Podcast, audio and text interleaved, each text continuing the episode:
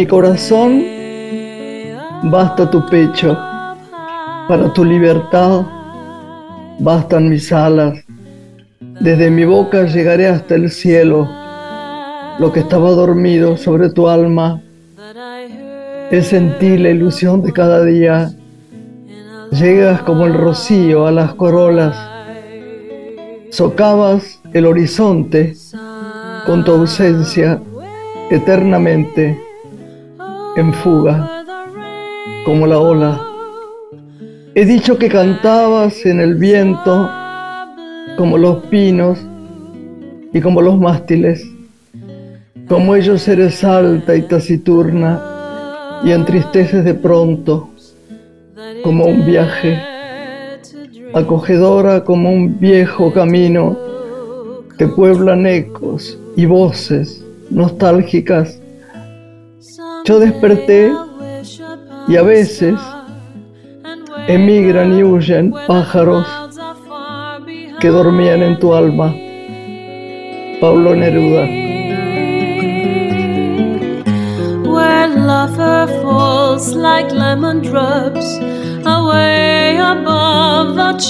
Hola Lore, qué lindo poema, ¿no? Como es Neruda, ¿no? Me encanta, uno de los más importantes del siglo XX. Siempre decimos que cuando uno recupera Neruda en sus obras encontramos lo múltiple, lo infinito de su creación, que va entre el vanguardismo, la simpleza, ¿no? Y también la desesperanza y a la vez un canto a la vida. Así él este, siempre ha escrito, más su compromiso político, ¿no? Que se ve tan plasmado en sus obras. Así que gracias por, por rescatarlo en cada apertura, a cada poeta. Eh, Lore, que viste que hay mucha conversación sobre Neruda, pero nosotros lo que hacemos es hablar, como de todos los poetas y de los escritores y de los artistas, es leer su obra, pensar en su obra, no juzgamos, me parece que eso está bien. ¿eh? Sí, nos conectamos con el hecho artístico y rescatamos lo más destacado de lo que hemos leído, ¿no? Los 20 poemas de amor y una canción desesperada, los 100 sonetos de amor. Me acuerdo también aquel poema Ahora es Cuba, es precioso, Si tú me olvidas. Para ¿no? quién me enseñó a escuchar o a pensar o a soñar con Neruda. Cuando yo era muy chica, pero muy chica, muy chica, eh, te diría, yo no sé cuánto, cuando yo hice eh, la película de, de Barceló, el caudillo de Vallaneda, debía tener 16 años, fin de fiesta, ¿no? Y Lautaro Murúa me regaló un libro sobre Pablo Neruda y era tan emocionante lo que él me contaba de Pablo Neruda y como él leía a Pablo Neruda, que eso lo agradeceré toda la vida. ¿Cómo se lo extraña a Lautaro Murúa, no? Tan buen mozo, además. Tan buen actor, además, tan enorme actor. De su generación y de, y de lo lindo y de lo el mejor, la verdad, de lo, de lo entrañable. Entrañable, sí. Sí, sí. Su, su nieto, ¿te acordás que lo tuvimos acá? Sí. Gonzalito, se fue a dar cursos y clases en la Universidad de Hermosilla, en Córdoba. Ah. Y acaba de terminar un documental sobre la vida de su padre, de Pablo. Te lo voy a pasar para que lo veas. Dale, me encantará y lo podemos sugerir también a, a nuestros oyentes. Bueno, con la poesía les damos hoy la bienvenida a todos los que nos acompañan en Una Mujer en Radio Nacional. Si te parece, nos presentamos formalmente y recibimos a nuestro primer invitado. Ahí está.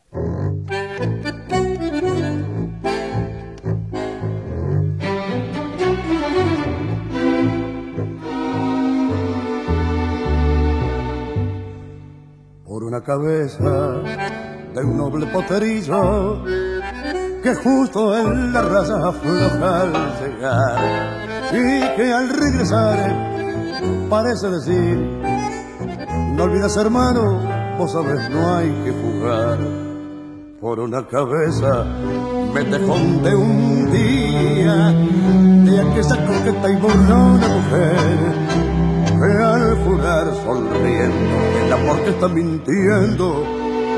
Quema en una hoguera todo mi querer. Por una cabeza de todas las locuras su boca que besa, borra la tristeza, calma la amargura. Por una cabeza. Si ella me olvida, ¿qué importa perderme mil veces la vida? ¿Para qué vivir?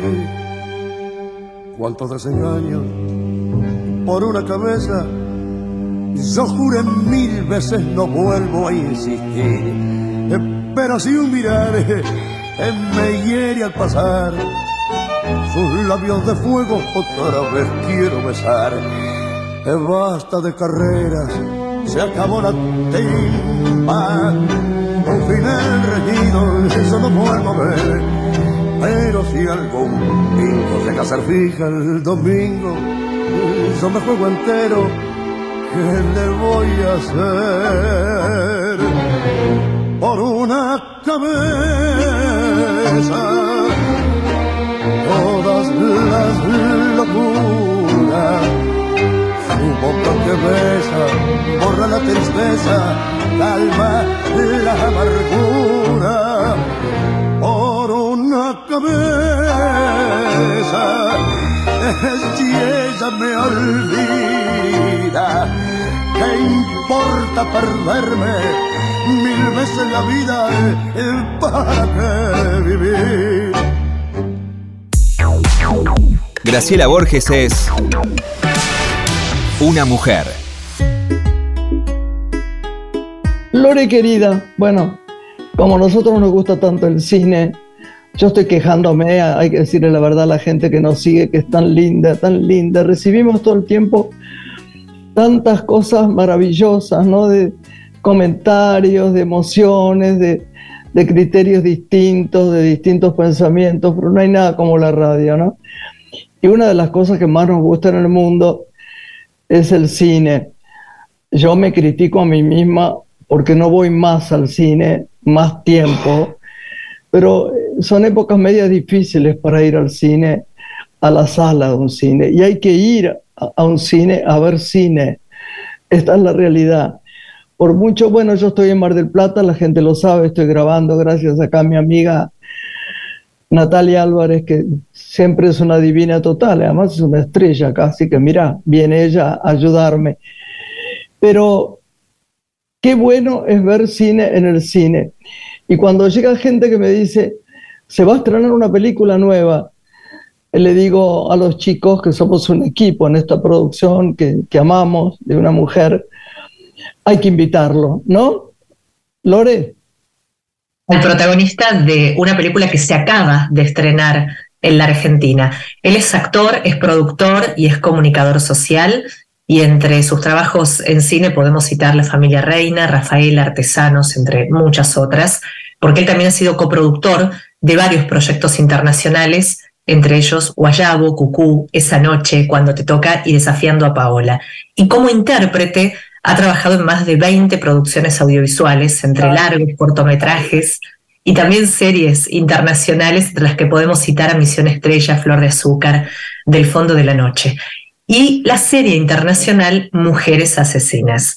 Además, él es presidente de Pop Entertainment, una empresa productora de entretenimiento que se especializó en cine y realización audiovisual. Y está de estreno, porque como decías, acaba de sucederse el estreno de una película que él protagoniza y que hoy vamos a conocer. Por eso recibimos en Una Mujer en Radio Nacional al actor dominicano Danilo Reynoso. ¿Cómo te va, Danilo? Muchas gracias por estar con nosotras. Hola, Danilo, ¿cómo estás? Encantadísimo de estar con ustedes y maravillado con esta oportunidad de conversar con, con, su público. Qué, qué, país divino el tuyo. ¿eh? Vos sabés que tengo un amigo que todos, bueno, una familia muy conocida porque se dedicaba mucho a los autos, que eran los Bonano. ¿Te acordás, Lorena, de ellos? Y claro que sí. El chico se fue hace mucho tiempo, el hijo de Ricardo y Mona, a vivir allí y cuenta maravillas. Así que. No, no volvió más. ¿Eh? No volvió más a Argentina. se quedó en Santo Domingo. Dice que es una cosa extraordinaria, ¿no? Extraordinaria de clima, de plantas, de mar, de, de, cultura eh, con artistas extraordinarios, sobre todo pictóricos. Contanos un poco de Santo Domingo. Gracias, Graciela. Mira, sí, Santo Domingo es una ciudad, como dice un poema, ubicada en el mismo trayecto del sol, dice un poema famoso dominicano. Es una tierra bendecida y querida por mucha gente, la verdad no, no tenemos de qué quejarnos. Estamos en, el medio del Caribe, con un clima, eh, bueno, pues tropical. Eh, llueve un poco, pero casi siempre casi siempre tenemos verano el año entero, ¿no? Promedio 28, 30 grados el año entero. Qué placer. Y la verdad que eh, la, pasamos muy bien y, contamos con el cariño de muchos argentinos que están por allá y que bueno, que lo interesante es que a través de este proyecto eh, Cero Positivo, pues hemos estrechado un lazo más eh, ya desde el punto de vista cinematográfico para que se sigan haciendo cosas y, que podamos compartir juntos este arte. Cuando hablas de, la, de la cultura, ¿cuál dirías que es el fuerte hoy en, tu país del género cultural? ¿Cuál es el que predomina y cuál necesita de pronto más apoyo? Vos tenés una productora audiovisual, te focalizás en el cine. ¿Podés contarnos un poco eh, ese escenario también? Fíjate, yo te diría que honestamente el cine. Nosotros tenemos una ley de incentivo de hace ya 10 años y te cuento que en, esto, en esta década se han hecho más cine que en los ciento y tantos de años que tiene el país de fundado por el ¿eh? incentivo de la ley. Y precisamente justo en tiempo de pandemia, donde el mundo se paralizó, pues Dominicana no paró, o sea, no cerró sus fronteras y no paró de producir. Básicamente todo lo que no se hizo en Latinoamérica porque estuvo cerrado, se hizo todo en República Dominicana. Entonces ahí eh, vimos un despliegue de estrellas de Hollywood y de otras nacionalidades yendo a República Dominicana a filmar porque era de los pocos países que estaba totalmente abierto y, en los últimos años ha sido una vorágine y una y un despertar en cuanto al mundo audiovisual y la producción, particularmente de películas, que te diría que es la niña mimada en este momento. Obviamente tenemos en el arte popular tenemos eh, la música, que tenemos géneros ambos declarados eh, Patrimonio de la Humanidad, que es el merengue. Difícil que haya una fiesta sin merengue. Y sin bachata, que también es... bachata, ¿no? Bachata. Y entonces, bueno, pues esos son géneros populares, pero tiene muchos años. Yo creo que el cine ha tomado mucho, mucha iluminación, mucha luz en estos últimos años, pero ahí está.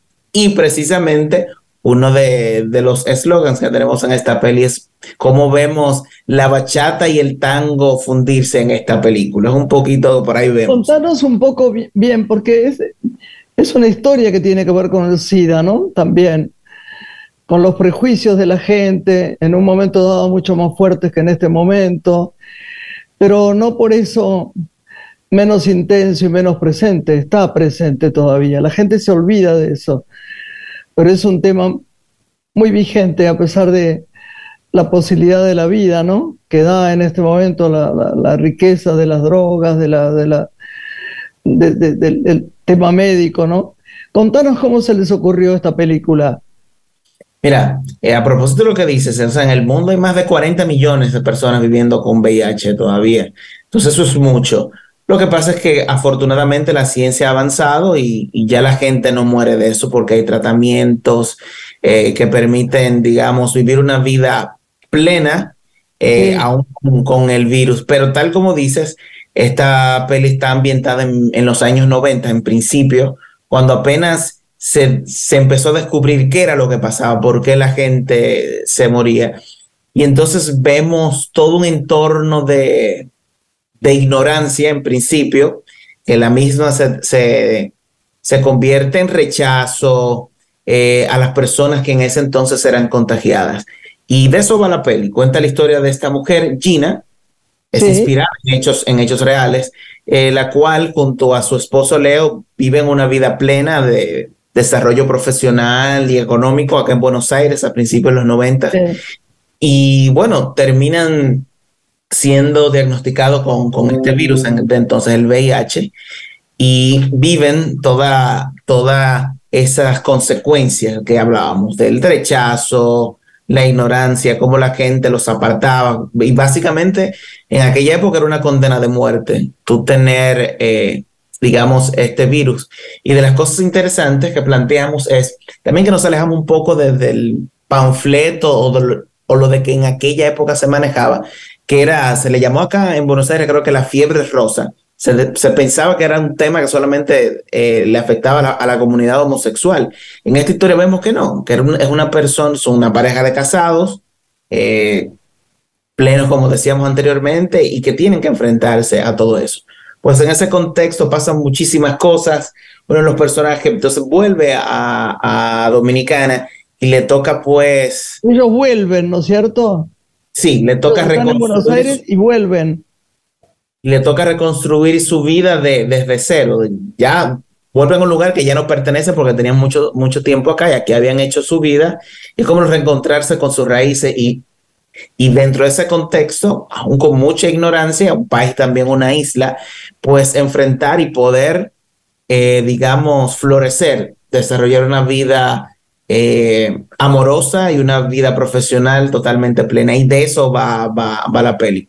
A través de este personaje de Gina, contamos esa historia de superación, esta historia de confrontación, pero también de esperanza, protagonizada por Evelina Rodríguez, un servidor Danilo Reynoso y Victorio Alessandro, que es el, el coprotagonista argentino, que es un actor que la gente quiere mucho acá, eh, conocido de Casi Ángeles y todo lo, lo, maravilloso que ha hecho Vico ya por acá. Una coproducción, como te decía, aquí encargada por Focus Entertainment a través de Claudio Gropo, que es el productor local, y nuestro director también es argentino, Bruno Muso, radicado en México. Y ahí tenemos esta mezcolanza súper interesante que esta película con tanto argentina, tanto dominicana, tanto mexicana. ¿Sabes por qué? Porque yo creo que debería filmarse así. No sé qué dice Lore, pero, ¿sabes, Lore? Antes uno pedía mucho coproducciones y la gente en, en algún momento de esto que era negocio, entre comillas, que no es solo negocio, es el arte puro del, un espejo que nos refleja como es el cine, la gente decía, no, no, porque no conviene, se mezcla y la gente, eso no es puro, no es cine, no es... Y no es verdad. Yo siempre he querido trabajar, por ejemplo, con actores uruguayos que son estupendos y que estemos más mancomunados, estemos más cerca, ¿viste? Yo, yo pido que los jóvenes hagan cine eh, mirando la vida de Latinoamérica, de América en general tratando de juntarnos, porque me parece que hay muchas historias que tantos unos como los otros se pierden de saber y, son ricas para, para hacer eh, guiones de cine, ¿no? Y actuaciones espléndidas en cine. Así que a mí me alegra mucho lo que hiciste. Sí, y de, eso se trata, un poco de, de, nuestra visión como, como productores, tanto Belina como yo somos eh, productores de la peli, es eso, si creemos precisamente en lo, que dices, Graciela. O sea, vemos que hay historias que pueden ser locales, pero que tienen todo el potencial de ser universales, porque son cosas que pasaron aquí en Argentina. O sea, el VIH una, una, una pandemia casi, eh, casi que afectó el mundo entero, ¿no? O sea, a nivel de, de, salud. Pues pasó aquí en Argentina, pasó, pasó, bueno, pasó en el mundo, pasó en el mundo. Entonces es una historia que aunque en principio se cuenta desde dos personajes dominicanos, y de eso va, de eso va. Y respondiendo un poco a la, a la, a la peli anterior, a la, perdón, a la pregunta anterior, eh, ¿cómo nos llegó? La, la historia nos llegó a través de un periodista dominicano que es, también escribe poesía y me dice que conoce a una mujer eh, que escribe poesía erótica y que le gustaría que la conociéramos porque tiene una historia interesante y resulta que a través de un seudónimo, pues ella, digamos, empezó a tomar popularidad escribiendo poesía erótica. La conocemos, eh, tuvimos la oportunidad de, entrevistarla por horas y dijimos que, bueno, que esta historia valía la pena contarla. Se escribió el guion, se le encargó al señor Junior Rosario, dominicano, que escribió el guion, y así se dio, así se dio. Danilo, ¿qué relación tiene el tango en esta película y en qué escenarios de Argentina se filmó? Te cuento, se, se, firmó en Buenos Aires en plena pandemia, te cuento, plena pandemia se firmó. Qué difícil. sí, sí, sí, bastante, bastante complicado. Pero sí, un poco hacemos un símil de, de, como te decía, de la, cómo se fusionan la bachata y el tango, porque vemos convivir ambas nacionalidades, ambos países, cómo, cómo se cuenta esta historia tanto a través de, de, Buenos Aires como de Puerto Plata, que fue donde se rodó. Y la gente ya tendría que ir a ver la peli, pero te confieso que hicimos unas escenitas ahí donde tuve que aprender a bailar tango y fue bastante interesante, divertido. Hacemos una escenita bailando. Igual Victorio cuando fue a Dominicana, pues lo pusimos a bailar bachata y también. Entonces se ve un poco el contexto. El baile no es un tema central dentro de la historia, pero vemos para conocer un poco de la cultura y de, y, de la música y del baile de cada país, pues pusimos unas escenitas donde se puede apreciar. Primero se estrenó en la Argentina y después viaja a República Dominicana en el segundo semestre del año. Ese es el plan. Así es. otros festivales, me imagino. Sí, estamos, estamos en ese proceso de, de, moverla por festivales, pero ya acá en Argentina ya está estrenada y la verdad nos ha encantado la reacción de la gente. En Dominicana, como decía, se estrena ya el segundo semestre y ver cómo mucha gente sale tocada, con lágrimas en los ojos, con felicitaciones muy genuinas, porque mira, siéndote muy honesto, es algo que nos ha sorprendido. Eh, no sabíamos la magnitud con la cual se vivió esa época acá en Argentina. Prácticamente muchas de las personas que fueron conocieron o vieron a alguien que falleció cercano de, de VIH, de SIDA. Y, también, y también ver cómo generaciones más jóvenes, decía gente de 17 años, 20 años que no vivieron esa época, pues cómo pudieron conectar emocionalmente con la historia. Y eso es lo importante y, lo maravilloso que ha pasado esto, cómo una película puede tocar el alma de diferente gente y distintas generaciones. Y eso ha sido de, lo, de, de las sorpresas más lindas que nos hemos llevado acá en Buenos Aires. Bueno, nos tenemos que ir despidiendo, Danilo, pero sin antes desearte la mejor energía para el recorrido, como decía Graciela, que va a tener esta película no solamente aquí en tu país, sino seguramente en festivales, ¿no? Va a recorrer otros países del mundo. Una temática, como decíamos, social muy, muy anclada. ¿En qué cine se estrenaron? ¿En qué cine se estrenó? Aquí estamos en Cinépolis, en Cinépolis, en, en, en, Atlas, en Showcase, en Gomón. Eh, Ay, qué bueno, qué bueno. Y así sucesivamente. Ojalá eh, pudiera conseguir una, una eh, un el film para verlo acá en Mar del Plata o que se diera acá en Mar del Plata. Habría que traerlo, ¿no? Sí, Pero bueno, es el pensamiento de alguien que ama el cine. Te agradezco mucho, Danilo. Y Danilo, nos vamos con la música de tu país que te representa, con una bachata, en este caso la bachata en Fukuoka de Juan Luis Guerra, interpretada por él. Perfecto, muchísimas gracias por el espacio.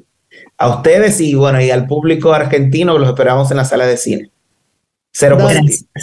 Un beso, mi amor. Hasta pronto. Ya volvemos. Eh, sí, hacemos una pausa y regresamos.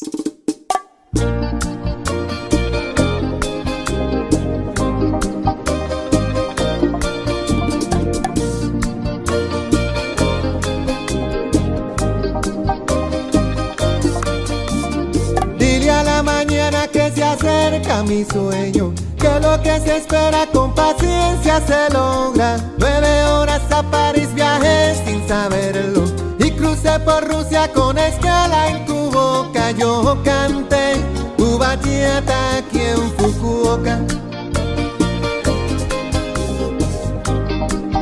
Tu bachata en Fukuoka y un atardecer pinto de canvas el cielo. Caminé la playa de Momochi, mi anhelo se me escapó una sonrisa del alma. Aquí me enseñó arigato más Yo canté tu bachata aquí en Fukuoka. Pa' bailar contigo. Pa' bailar.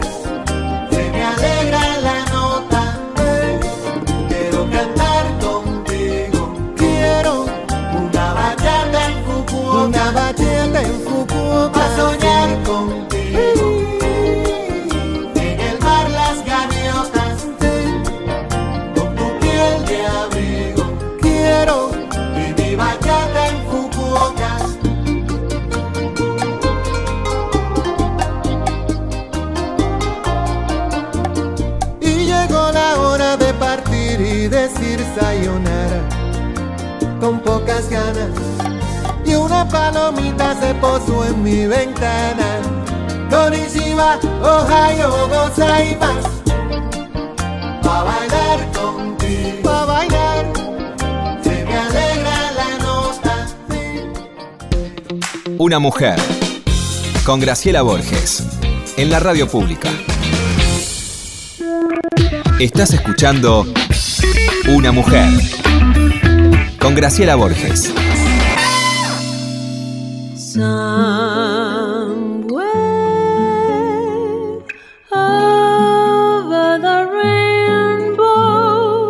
Lore, yo, te- voy a contar algo de esta chiquita maravillosa que vamos a tener ahora.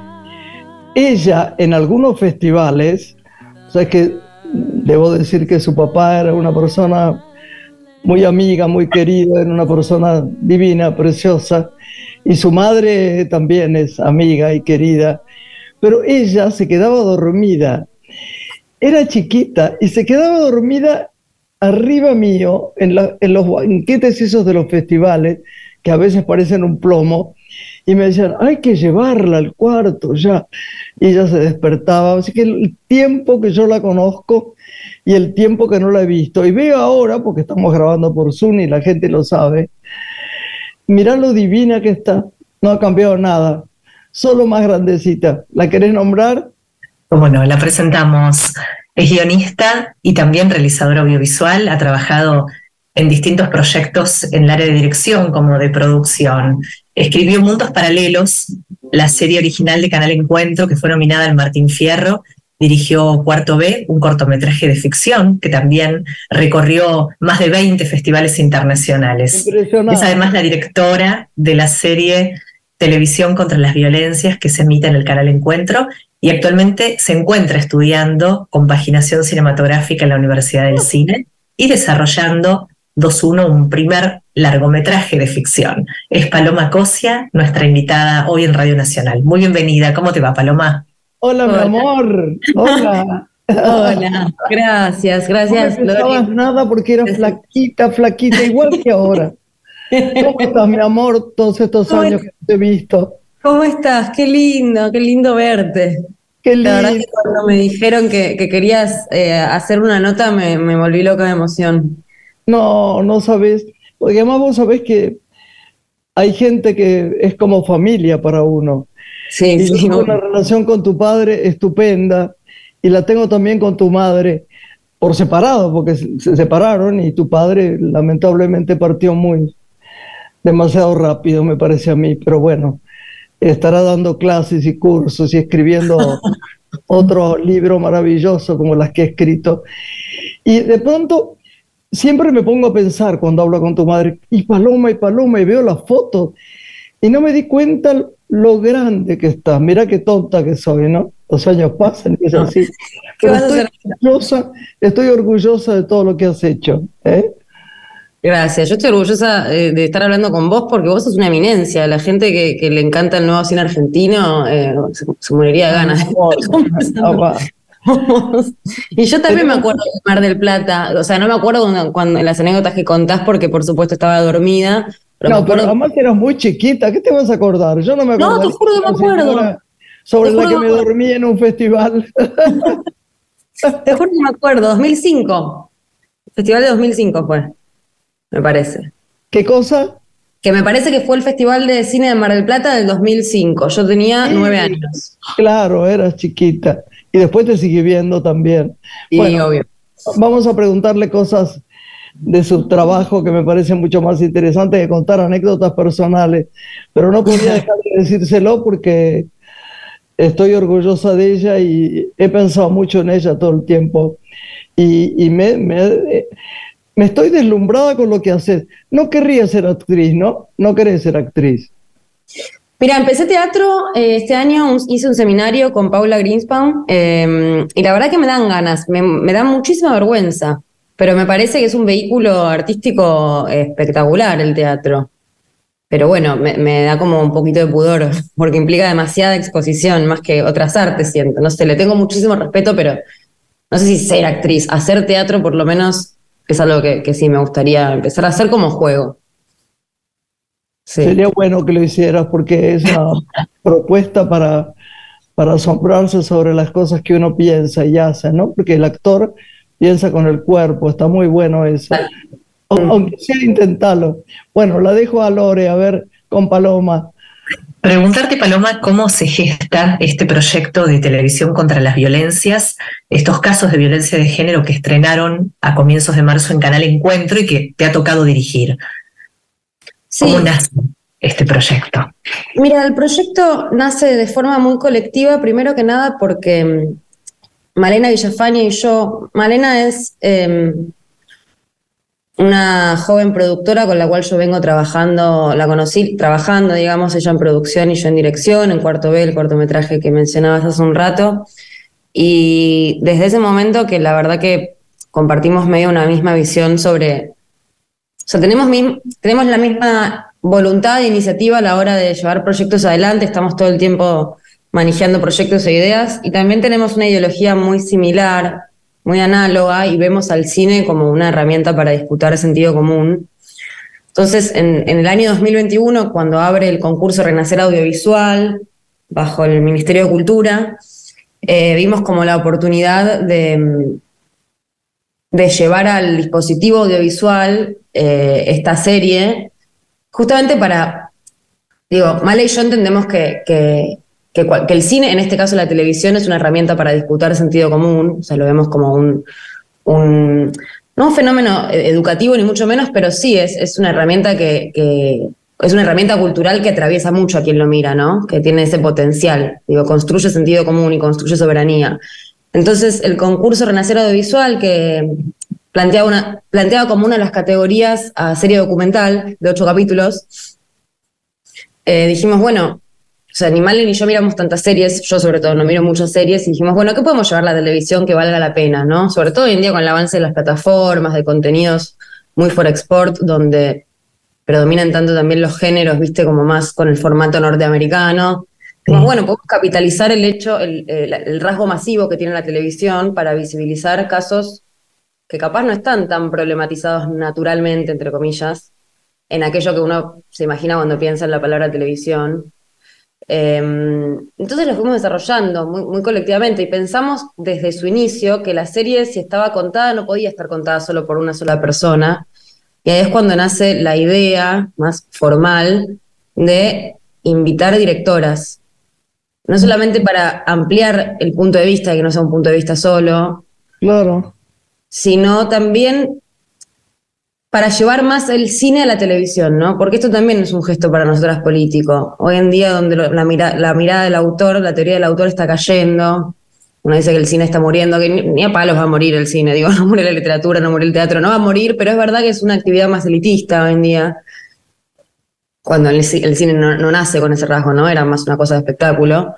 Eh, fue también una decisión política llevar el cine a la televisión y por ende convocamos a directoras que tanto Malena como a mí nos gustaban de antes, que no fueran directoras que vos decís el nombre y sí, son conocidas en todo el mundo, como, bueno, no sé, Lucrecia Martel, acá Graciela, me parece que la conoce. Eh, no, no, que me, encanta, soy, soy, muy fanática, pero digo, como directoras que tuvieran una, trayectoria... Em, no sé cómo decirlo, no, no tan extensa. Eh, yo, por supuesto, tenía una trayectoria minúscula al lado de todas las, las colegas que, participaron. Pero, mi amor, todo el mundo empieza por algo. Vos pensás que obvio. Un, un mediometraje que se llamaba Rey Muerto y después hizo películas que hizo y no hizo tal. Sí, sí, lo vi Rey Muerto. Eh, no, no, ni hablar, lo digo, lo digo para que quede resaltado también que, que yo aprendí muchísimo, ¿viste? Como eh, codirigiendo con, con directoras que, admiraba desde antes, digamos, ¿no? Y, esta propuesta fue un punto de partida, no es que nace después, la idea de emplear el punto de vista. Y a la hora de seleccionar los casos, bueno, eso fue más como algo que lamentablemente quedaron muchos casos afuera, ¿no? Digo lamentablemente porque violencias de género hay todos los días, casos violentos hay todos los días, entonces, bueno. Todos los días. Todos los días.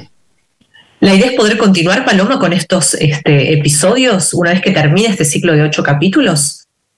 La verdad que no lo sé, ya nos lo han preguntado. Em, es muy loco el cine, porque es, son procesos tan largos cuando uno está en la cabeza de la producción o de la dirección que cuando la cosa se estrena uno está como que, que no sé, es muy raro. Por supuesto que sí, o sea, a priori yo te diría sí, desde ya. Me parece que puede ser un dispositivo que en el camino para que otras personas también lo puedan hacer. No es que yo tenga la ambición personal y autoral, ¿entendés? De, hacerlo el día de mañana y hacer una temporada 2 eh, a mí me parece que es un dispositivo que está bueno. En tanto, digo, el cine siempre es cole Yo sigo hablando de cine, ya sé que es una serie, pero voy a seguir hablando de cine. Em, si bien es un dispositivo que está bueno, yo creo que ya queda abierto para que lo, conduzca otra persona si quisiera. Em, yo siempre digo que ojalá que esta serie el día de mañana quede corta. Y si hay una segunda temporada, entre comillas, sea con una perspectiva aún más, no quiero decir evolucionada porque no es un término que me gusta, pero aún más deconstruida, con y que haya más paridad aún de mujeres y disidencias dentro del feminismo, porque yo misma dentro del activismo feminista, dentro de los activismos feministas, que son un montón, yo tengo noción de lo privilegiada que estoy también. Digo, ir a la Universidad del Cine es un privilegio. Eh, ser una piba blanca clase media también. Em, qué sé yo. Digo que sí, que sea un dispositivo que quede abierto para quien lo quiera hacer. ¿Se entiende? Como que no hay. No, estamos celosas del fenómeno. vos ves cine, ves, cine de todos los jóvenes y de los viejos también. Eh, para, odio la palabra, pero entre comillas, no hay nada peor que decir eso porque no sé, joven se lo es para toda la vida, como dice Picasso, pero ves, ves cosas de, de los muy jóvenes en este momento, de los nuevos, digamos. Sí, a mí me gustan mucho los festivales, por ejemplo, o, ver en plataformas virtuales eh, contenido que se levanta de festivales. Sí, la verdad que sí. Ahora justo eh, va a ser el Bafisi dentro de, poco y, tengo amigos que estrenan cortometrajes. Tengo dos amigos que estrenan cada uno su corto. Eh, y me, la verdad que me encanta ver em, cine de personas contemporáneas a mí, de joven. La verdad que sí. Me pasa con las, todas las artes que me gusta, con la música también me encanta escuchar artistas contemporáneos. Eh, la verdad que sí, y cine de, los, viejos, como decís vos también, más todavía, me, no sé si más todavía, pero sí, soy, medio nerda. ¿Y, y lectura? ¿Lees mucho? No escuché, ¿cómo? ¿Lees mucho? Si tenés ahora, tiempo ahora estoy leyendo un poco menos por, por la facultad, que justo la empecé, va, las facultades, em, pero sí me gusta leer. Me gusta mucho, sí. Decimos en la apertura que estás desarrollando 2-1, tu primer largometraje de ficción. ¿Puedes anticiparnos? Sí, em, es, es, un largo que la verdad que no sé si se va a llamar así. Eh, los títulos son todo un tema. Es un largo que empecé a escribir cuando mi viejo se enfermó Está lejos de ser una historia autorreferencial porque la protagonista no tiene ni mi edad, ni mi problemática, ni mucho menos, pero es la historia de un duelo. Y cuando la empecé a escribir, yo era, una, era otra persona, yo, hace tres años, como que cambió un montón. Entonces la estoy reescribiendo todo el tiempo y la reescritura es como, o sea, a veces puede volverse algo medio infinito y no sé, o sea, no sé, no sé en qué momento cerrarlo, ¿viste? Eh, como que sin deadline se vuelve un poco raro. La verdad que es una escritura que puse en pausa, o sea, venía más, venía más metódica y la puse en pausa cuando tuvimos que salir a filmar esta serie. Y desde que la tuvimos que salir a filmar hasta hace un mes más o menos que se estrenó, no paramos de trabajar en esta serie. Así que este año mi idea es retomar esa reescritura, pero sí, es la historia de un duelo. Em, por supuesto que mi idea es laburar con Malena y capaz una coproducción, pero y sí, presentar la Inca, digamos. Pasa que, bueno, hoy en día el Inca, también lo que pasa es que hay, una, hay un, bueno, no me quiero extender, pero todo el avance de las plataformas, o sea, hoy en día es muy difícil filmar si no es con un, con un financiamiento que no venga afuera. Y eso es, para mí no está del todo bueno porque... es una limitación. Una limitación bastante grande, sí, para, para justamente esto que decía Graciela hace un rato, ¿no? De las miradas nuevas, de los, de los realizadores nuevos. Em, antes con una audiencia media podía filmar una película, hoy en día el costo medio me parece que está bastante abajo de lo, de lo que realmente sale un largometraje. Pero bueno, Y Paloma, ¿cómo se debe tu, tu, camino hacia la dirección? ¿En qué momento de, tu vida? ¿Fue a tu temprana edad que te diste cuenta que te ibas a dedicar al cine, a filmar? ¿O no? ¿O fue no hace tanto? Voy a decir algo que si mi mamá me escucha me va a retar, pero mm, yo siento que no me dedico al cine todavía. no, de verdad lo digo. Y desde que lo escuché a Pablo Giorgelli, un director que a mí me encanta un montón, decir a sus cuarenta y pico de años, que creo que hoy en día tiene esa edad, que no se, que, piensa que no se dedica a eso, y es como, dale, pero fuiste a Cannes como, con un productor que a mí me encanta, que es Juan Pablo Miller, como, ¿cómo que pensás que no te dedicas a eso? Desde que lo escuché a él decir eso fue como, ah, bueno, listo. Em, salvando la diferencia, por supuesto, yo tengo una serie nada más hecha, bueno, y un cortometraje que, en fin, pero no, no sé en qué momento me di cuenta, yo sigo sintiendo que no que no hago cine. Es como que. Yo me imagino que mirar padre y madre debe haber sido también muy, muy importante para vos, porque está en tu sangre, está en tu, en tu vivencia, está en tu. ¿Te gustaban las películas de tu viejo? Ay, decir que no está más vivo, pero me quedaría de risa con esto, porque vi solamente dos. ¿Cuál? Vi em, Mirta, de Liniers. Me encantó Mirta. De, ¿Sabes que me gustó mucho Mirta?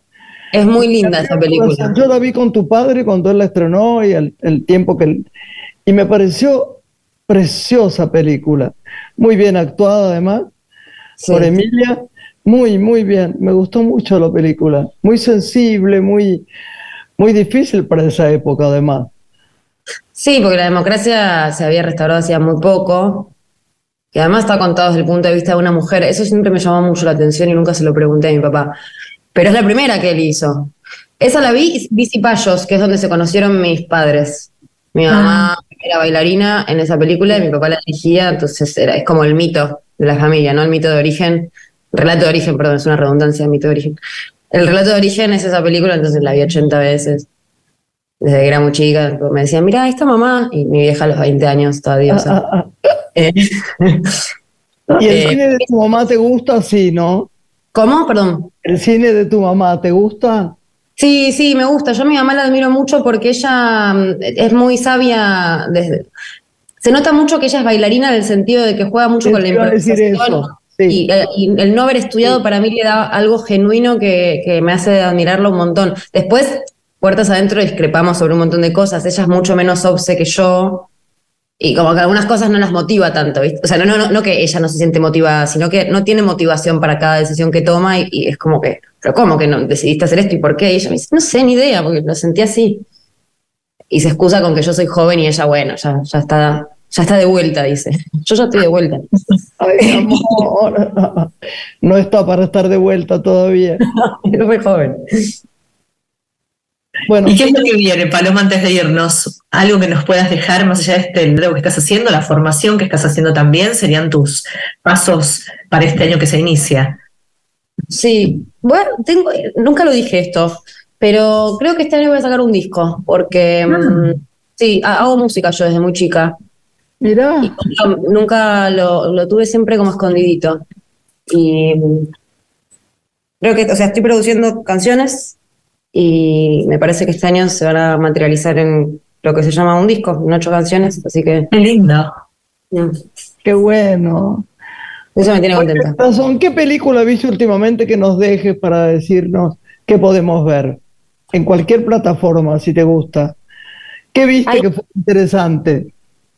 ¿Qué vi que fue interesante? Vi una en Movie que no la había visto hace bastante, que no la había visto, eh, que es, eh, tiene sus años, que se llama Juana a los 12. Es una película argentina de Martín Shanley, me parece. qué eh, ¿Dónde está? En, Movie. ¿Eh? En Movie. La vi porque entiendo que él ahora va a estrenar en el, en el Bafisi, si no me equivoco, una película que se llama Arturo a los 30. Sí. Y esta es como, no, digo, tienen una lógica en común, me imagino, ¿no? Por los títulos. Y esta la hizo en 2012, me parece, que se llama Juana a los 12, me parece que está muy bien planteada la problemática. Em, después fui a ver al cine una que se llama Close, me parece, belga. Me gustó. ¿Qué más? ¿Qué más vi? No me acuerdo. Tengo Letterbox justamente para que es una porque vengo muy mal de memoria. Estamos felices de que hayas estado con nosotros hoy. ¿eh? Hace tanto que no te veía que me dio placer. Me encantó, me encantó. La verdad que lo disfruté un montón. Eh, mil gracias. gracias a vos. Un beso enorme, enorme, mi amor. Lore, Lore. ¿Te parece, Grace, escuchar a la orquesta de Julián Plaza con el tema danzarín? Pero, ¿qué te parece? La escuchamos ya. A la música vamos.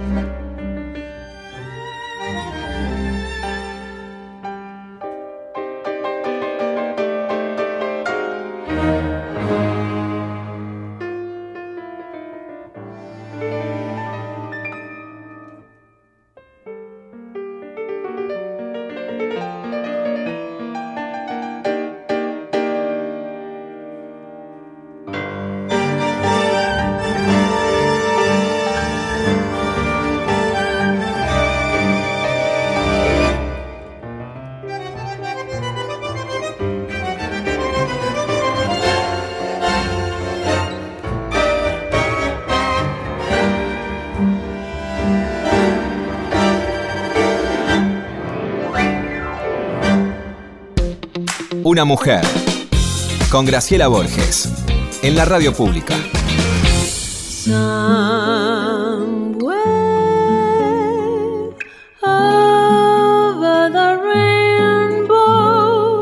Bueno, Lore, nos estamos yendo, ¿eh? Qué placer la radio, ¿no?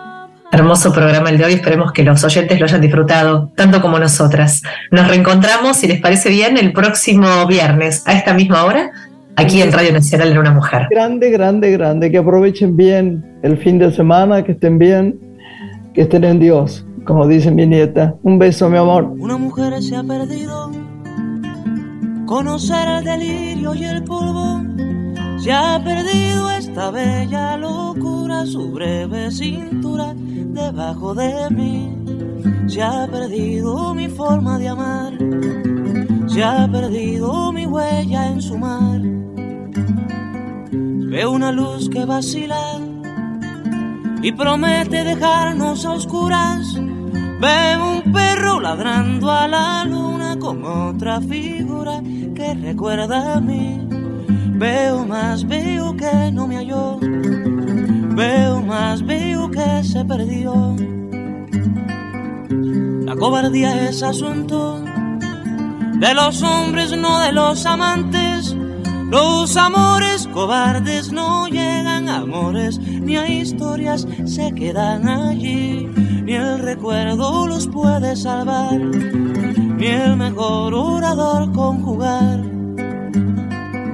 Una mujer innombrable huye como una gaviota y yo rápido seco mis botas, blasfemo una nota y apago el reloj que me tenga cuidado el amor, que le puedo cantar su canción. Una mujer con sombrero, como un cuadro del viejo Chagall, corrompiéndose al centro del miedo y yo, que no soy bueno, me puse a llorar. Pero entonces lloraba por mí y ahora lloro por verla morir pero entonces lloraba por mí y ahora lloro